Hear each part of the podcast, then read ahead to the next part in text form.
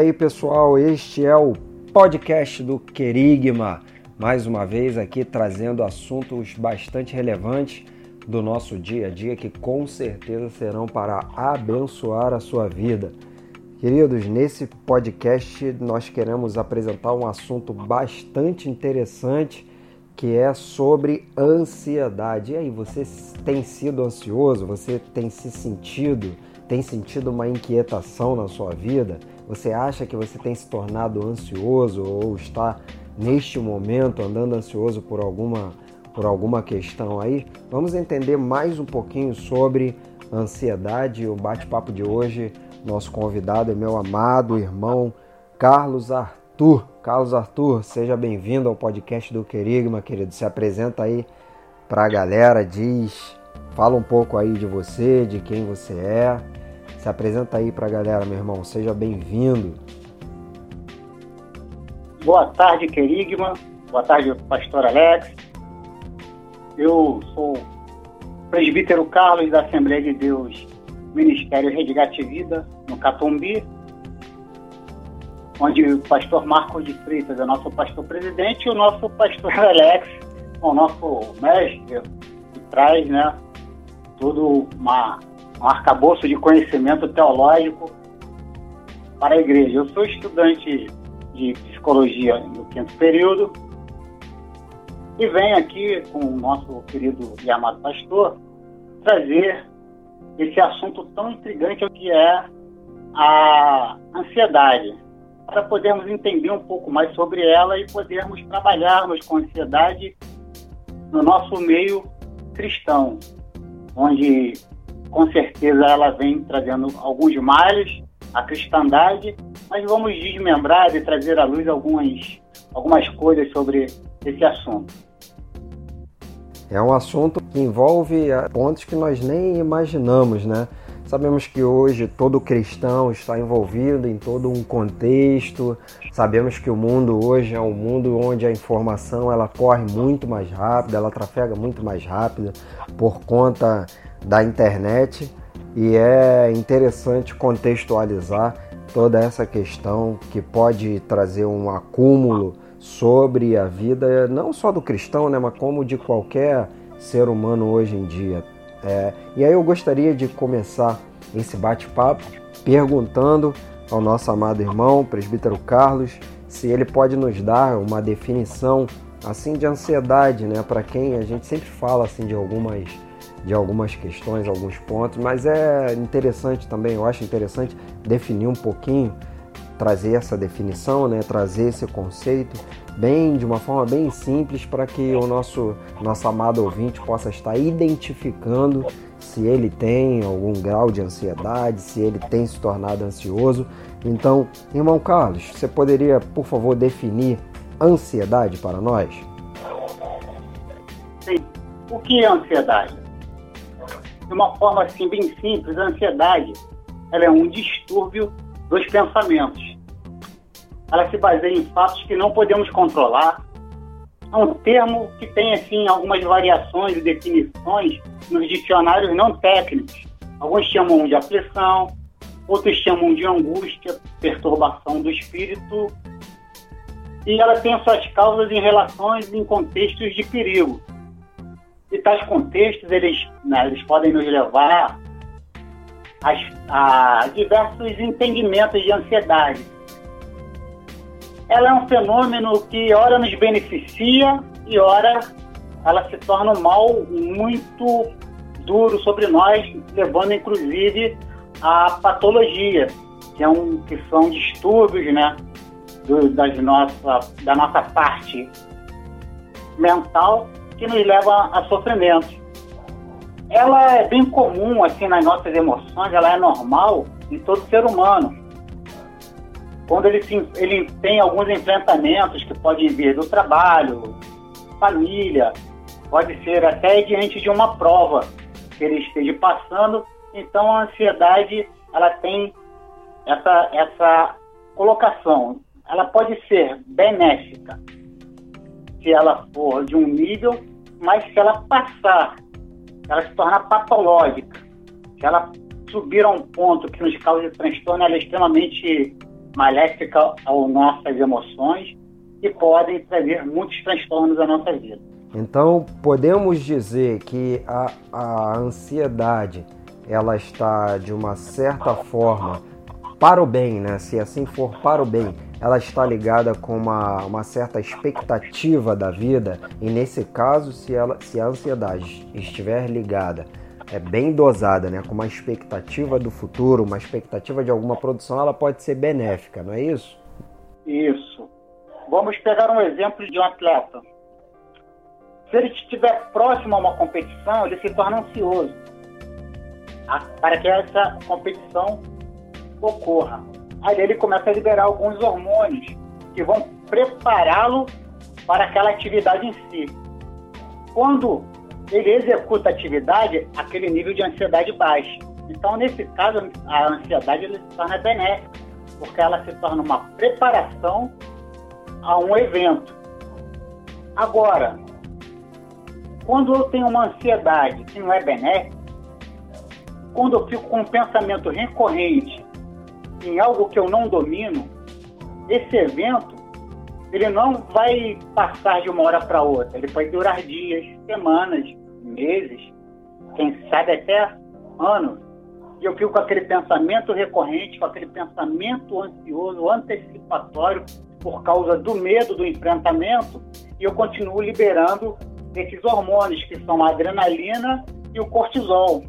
A adrenalina no nosso organismo, ele nos prepara para a situação de luta e fuga. Então, acelera o nosso coração, libera mais sangue para os nossos músculos, para que, se nós tivermos que acioná-los, eles estarem prontos para ser acionados. Só que você imagine isso em um, em um dia, dois dias, três dias, quatro dias, cinco dias, seis dias. Você vai ficar tão ligado que você vai perder o sono. Se você perde o sono, se você não dorme por causa da ansiedade, você começa a ter outras perdas. Você para de produzir, por exemplo, serotonina, que baixa a sua sensação de bem-estar. Se você não produz serotonina, a sua sensação de bem-estar ela fica muito pequena. Logo, se você não produz essa sensação de bem-estar, você entra num quadro de tristeza. Você não produz GH quando você não dorme, é outro exemplo. Então você começa a ganhar peso. Você entra num pensamento ansioso, você pode desenvolver algum distúrbio alimentar, pode ou comer demais ou comer de menos. Agora imagine que você está num quadro onde você não dorme, não está produzindo GH, que é o hormônio do crescimento, onde seus músculos vão crescer, e está comendo um pouco a mais. Você vai se tornar logo obeso, porque sua massa magra, por causa da baixa produção de GH, não está ocorrendo, e você está com, com isso criando tecido adiposo, quando você consome uma grande carga de guloseimas e alimentos que dão uma sensaçãozinha de prazer momentâneo e dão uma parecida, uma espécie de alívio momentâneo na ansiedade. Só que logo passa e você vai recorrer de novo à comida, então a ansiedade pode levar a esses males se ela for mais leve.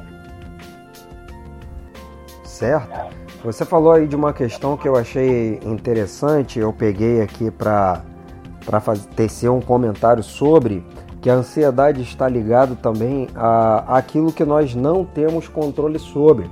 E aí quando você falou sobre isso, sobre as coisas que provavelmente podem acontecer, as expectativas das coisas que acontecerão e nós não temos controle sobre, eu lembrei aqui da história exatamente de de um homem na Bíblia chamado Abraão, porque Deus havia feito uma promessa a Abraão de que ele teria um filho, seria é, é, esse filho, o filho da promessa. Em um determinado momento de sua vida, Abraão ele não conseguiu, é, lógico que porque até mesmo porque isso dependia única e exclusivamente de Deus, mas é, ter o filho, gerar o filho da promessa, não dependia de Abraão, mas dependia de Deus. Então isso gera uma ansiedade, uma espécie de ansiedade em Abraão, até que essa ansiedade que foi gerada por essa expectativa exacerbada, né? É, da parte de Abraão fez com que Abraão tomasse, né, claro que impelido pela sua esposa, tomasse a sua concubina, é, que, que era Agar, e depois gerou Ismael. E aí Ismael, né, depois houve um problema onde Sara começava a olhar para Ismael, começava a olhar para Agar, e ela ficou tomada pelo ciúme naquele momento. Né? E, e aí o que, que aconteceu? Abraão, porque não soube lidar com essa expectativa e que depois tornou uma ansiedade, isso trouxe um resultado negativo para sua vida, porque ele teve que despedir o seu filho e teve que despedir a concubina também. E todo um problema, né, irmão, foi gerado por causa dessa, dessa ansiedade aí. Ele foi, ele não soube esperar o tempo da promessa. Então, é, já tem essa questão, né, de saber esperar e saber lidar com as suas próprias emoções. Isso é um fator muito importante também, né? Lógico que não, talvez não consigamos é, eliminar a ansiedade, mas você saber que, pelo menos da parte de Deus, se você tem uma promessa, você também saber aguardar em Deus o momento do cumprimento daquela promessa para que isso não venha gerar um problema, né? E vemos hoje é, essa questão de, de Abraão numa luta entre uma disputa entre irmãos que são árabes e judeus, uma descendência de Ismael e outra descendência de Isaac. Né? Talvez esse seja um, na Bíblia um, um caso clássico é, de ansiedade, não é isso? Sim, justamente, porque a ansiedade ela acontece no âmbito dos pensamentos. Então, um pensamento antecipatório a uma coisa que você não domina. Né? Então, o que, que acontece com isso? São pensamentos disposicionais ou pensamentos fora do contexto. O que é uma ansiedade? Eu estar fazendo alguma coisa e minha cabeça está funcionando em outra, um pensamento disfuncional. Isso não vai dar certo, isso não vai dar certo, ou isso vai demorar demais, ou eu não tenho capacidade para resolver isso. Então, com certeza, Abraão, nesse momento de espera que ele tinha com o Senhor, que o Senhor tinha lhe feito a promessa, mas Abraão não tinha o domínio de quando a, a promessa ia ser cumprida. Isso Abraão entra num pensamento disfuncional. Eu já estou velho, minha esposa já está velha, ela já não tem mais o ciclo menstrual, então ela já não pode mais engravidar.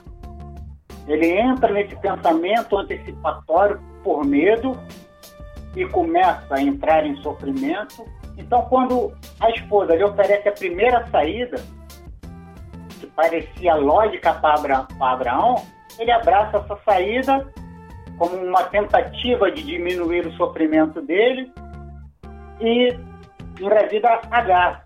E isso gera toda essa consequência que estamos vivendo hoje aí dos árabes, dos judeus.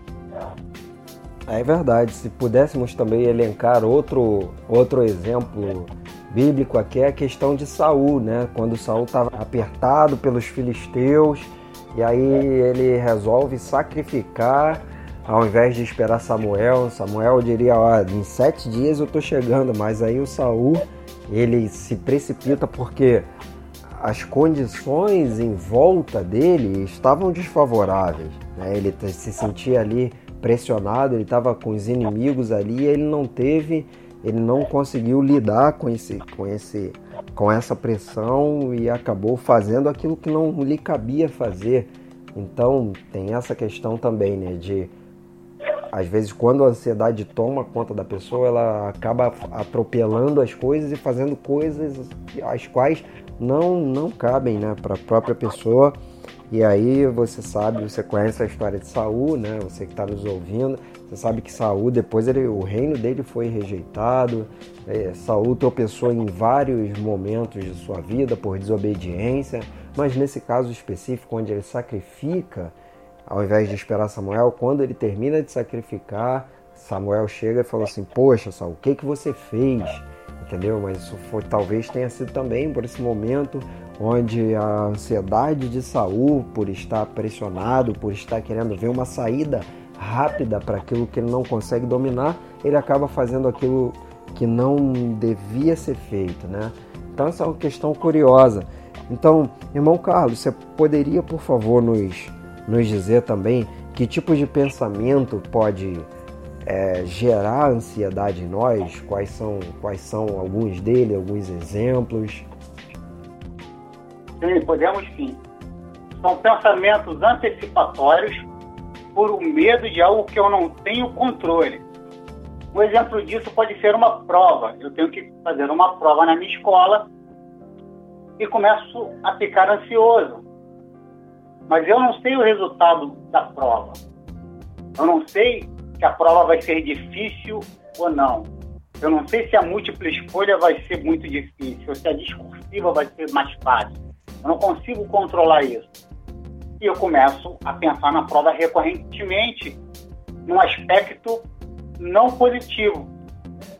Então eu começo a sofrer por aquilo. E aquele pensamento vai me atormentar. E eu posso, por exemplo, pensar em colar. Pensando em colar, a professora vê que eu colei, ela toma minha prova e eu tomo um zero. E da sou de imoralizado na frente dos meus amigos. Então é um pensamento que é angustiante no sentido de, de você não ter controle sobre aí, o que vai ocorrer após ele. Ele pode ser simplesmente assim, eu não consigo, eu não estudei demais, é, bem, eu não consigo, eu não sou bom o suficiente. Será que eu vou conseguir suportar? Será que eu vou conseguir passar esse momento? Será que esse momento vai demorar muito? Foi o caso de Abraão, ele não tinha o domínio do tempo, isso só cabe ao nosso Deus. Ou como Saul, o medo que ele viu de tão grande povo que sobrevinha contra ele, ele, no momento de ansiedade, ele sacrificou antes do profeta por medo, pensamento antecipatório do que poderia acontecer se ele não sacrificasse, fez com que ele tivesse um comportamento que não fosse condigente com a verdade dos fatos. A verdade dos fatos é que ele precisava confiar em Deus e esperar que Samuel chegasse. E é muito curioso que a ansiedade ela te leva a comportamentos, né? Então, uma mulher, por exemplo, que tenha um pensamento ansioso quanto à chegada do marido, ela pode ficar na janela muito tempo esperando o marido. Ela fica ansiosa, vai para a janela. Ela poderia aguardar em casa, lendo a Bíblia, lendo um livro, mas ela fica ansiosa e vai para a janela e fica ali esperando o marido horas a fio, naquele pensamento antecipatório. E ela não controla isso, porque o marido saiu do trabalho, mas o marido pode ter pego um engarrafamento, o carro pode ter furado o pneu, pode ter acontecido várias questões que o marido vai se atrasar um pouco para chegar em casa. E ela também pode ter um pensamento, por exemplo, que o marido, pô, que ele não está vindo para casa, ele pode estar com outra pessoa. E ela, por esse pensamento antecipatório, por medo, ela pode tomar algumas decisões errôneas dentro de casa, por exemplo, brigar com o marido antes de saber o contexto do acontecido do, do fato em si, do, do da demora do marido. Maravilha, queridos. Eu gostaria mais uma vez de agradecer a você que está nos ouvindo, é, seja seja lá qual for a plataforma que você esteja nos seguindo.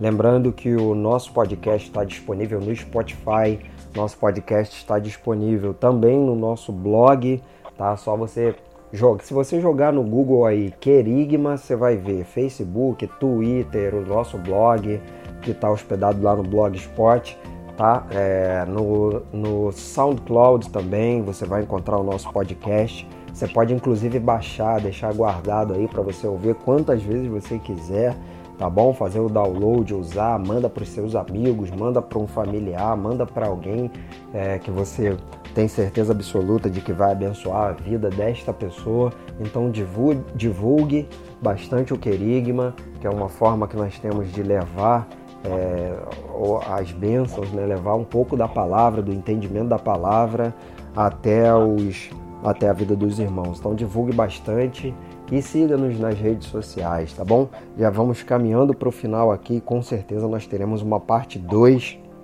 desse assunto, falando sobre ansiedade, que tem muita coisa para ser para ser conversada aqui, né? um papo super agradável. Se deixar, a gente vai aqui embora conversando.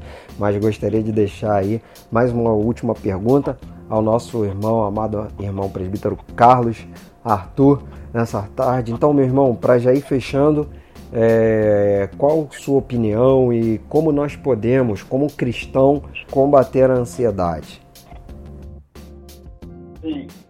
Uma das primeiras medidas aí quando nós estamos ansiosos é ter a coerência que nós somos seres emocionais também. Então procurar um seu pastor, se orientar com ele, com certeza o seu pastor vai tomar a melhor decisão, que será orar e lhe orientar um profissional de saúde mental, no caso um psicólogo, e o psicólogo, se achar prudente, vai encaminhar para o devido local onde você vai ser acolhido. Mas podemos ter algumas atividades pra, que podem aliviar aí um pouco a ansiedade, podem trabalhar um pouco a ansiedade. Eu vou deixar aqui oito dicas para os irmãos que podem fazer isso em casa tranquilamente, não necessita de, de nada, só de seguir dentro do possível essas dicas. A primeira é pratique atividades físicas. Atividades físicas, irmãos, elas liberam serotonina. Serotonina é o hormônio do bem-estar e do prazer. Reduza o estresse, é a segunda dica. Levando em consideração que o estresse, ele não é o estresse por um rompante de um comportamento agressivo.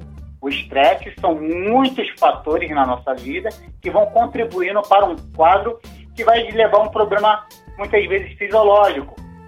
Ah, você vai sentir dor nas costas, você vai sentir é, dor na nuca, você vai sentir dor na panturrilha, seus dentes vão começar a ferrar, você vai começar a apertar seu dente, você pode ter uma disfunção intestinal, ou ter prisão de ventre, ou ter diarreia. Então, o estresse ele causa essas, esses problemas. Então, reduza ali suas, seu nível de estresse dentro da medida do possível, é a segunda dica. A terceira dica é controle a sua respiração e foque nela. Quando a sua mente estiver saindo para algum pensamento disfuncional, pare, respire um pouco, inspire, respire, expire e foque nesse momento de respiração.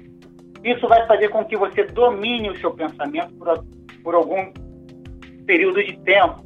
Você vai conseguir, com isso, começar a segurar um pouco esses pensamentos que fogem, que fogem ao nosso controle. Então, a terceira dica é você respirar e fazer uma leve meditação sobre o que você está pensando. Quarta dica: evite pensamentos negativos ou disfuncionais ou fora do contexto da situação. Exemplo: você está lendo a Bíblia, de repente a sua cabeça, a sua mente, o seu pensamento foge um, para um problema que você não tem controle sobre ele. Pare, traga o pensamento de novo para a leitura e prossiga. Se ele fugir de novo, você para, traga o pensamento de novo e prossiga. Evite os pensamentos negativos. Eu não consigo, eu não posso. E substitua por pensamentos que a própria Bíblia nos traz, que é eu posso todas as coisas naquele que me fortalece. O Senhor é a minha fortaleza. Em Cristo somos mais que vencedores. Faça uma substituição de pensamento, é, é dica. Cinco, focar a atenção no presente. Essa dica é muito importante, porque quando eu foco a minha atenção no que eu estou fazendo agora, eu consigo dominar o meu pensamento. Se eu estou dando uma caminhada, por exemplo, eu tenho que focar meu pensamento na caminhada, na sensação de prazer que a caminhada me traz. Não posso estar caminhando e com a minha mente em outro problema tentando resolver aquela questão, porque se eu faço isso, eu estou tendo pensamentos que são criadores de ansiedade.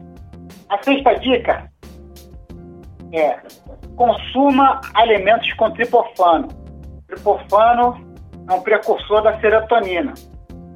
Então, claro que com moderação, nós sabemos que o alimento que mais produz aí tripofano é o chocolate, então as irmãs apreciem com moderação um chocolatezinho, tá? Com moderação, vai lhe fazer bem. O sétimo conselho é tome chás. Antes de dormir, faça um chá calmante ali, uma erva cidreira, algo assim. Ingira aquela erva cidreira, dê uma parada, respire, espere a sua mente dar aquela descalibrada. Aí sim você vai procurar a cama e vai dormir. E o oitavo, e vejo que um dos pontos principais é sorria. Sorria. Sorrir libera endorfina.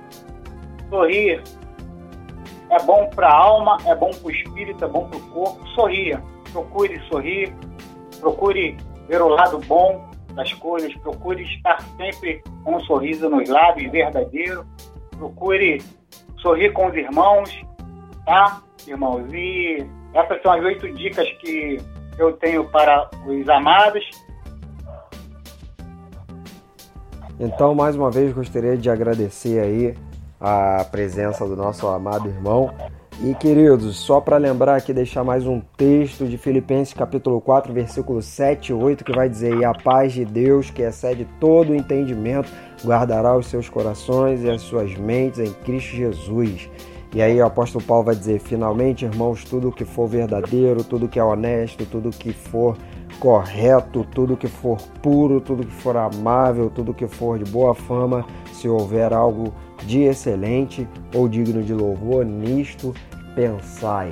Então, queridos, gostaríamos de deixar para você essas dicas que são super valiosas para abençoar a sua vida e que você possa é, entregar toda a sua ansiedade nas mãos do Senhor, porque sabemos, temos a certeza absoluta que Ele tem cuidado de nós. Obrigado por vocês nos acompanharem mais uma vez nesse podcast aqui do Querigma. E aí você, se você estiver seguindo aí pelo blog, deixa seu comentário o que você achou é, quais são as suas dúvidas pelo SoundCloud também, tá? E aí divulgue bastante aí as redes sociais do Querigma e numa próxima oportunidade estaremos mais uma vez trazendo esse assunto que é super importante, tá bom? Agradecemos a presença de todo aí, todos aí, mais uma vez obrigado, irmão presbítero Carlos, um abraço para o Tailan Castro, o pessoal do Além da Letra e todos aqueles que seguem são bênção para o canal Querigma. Valeu, galera, um abraço.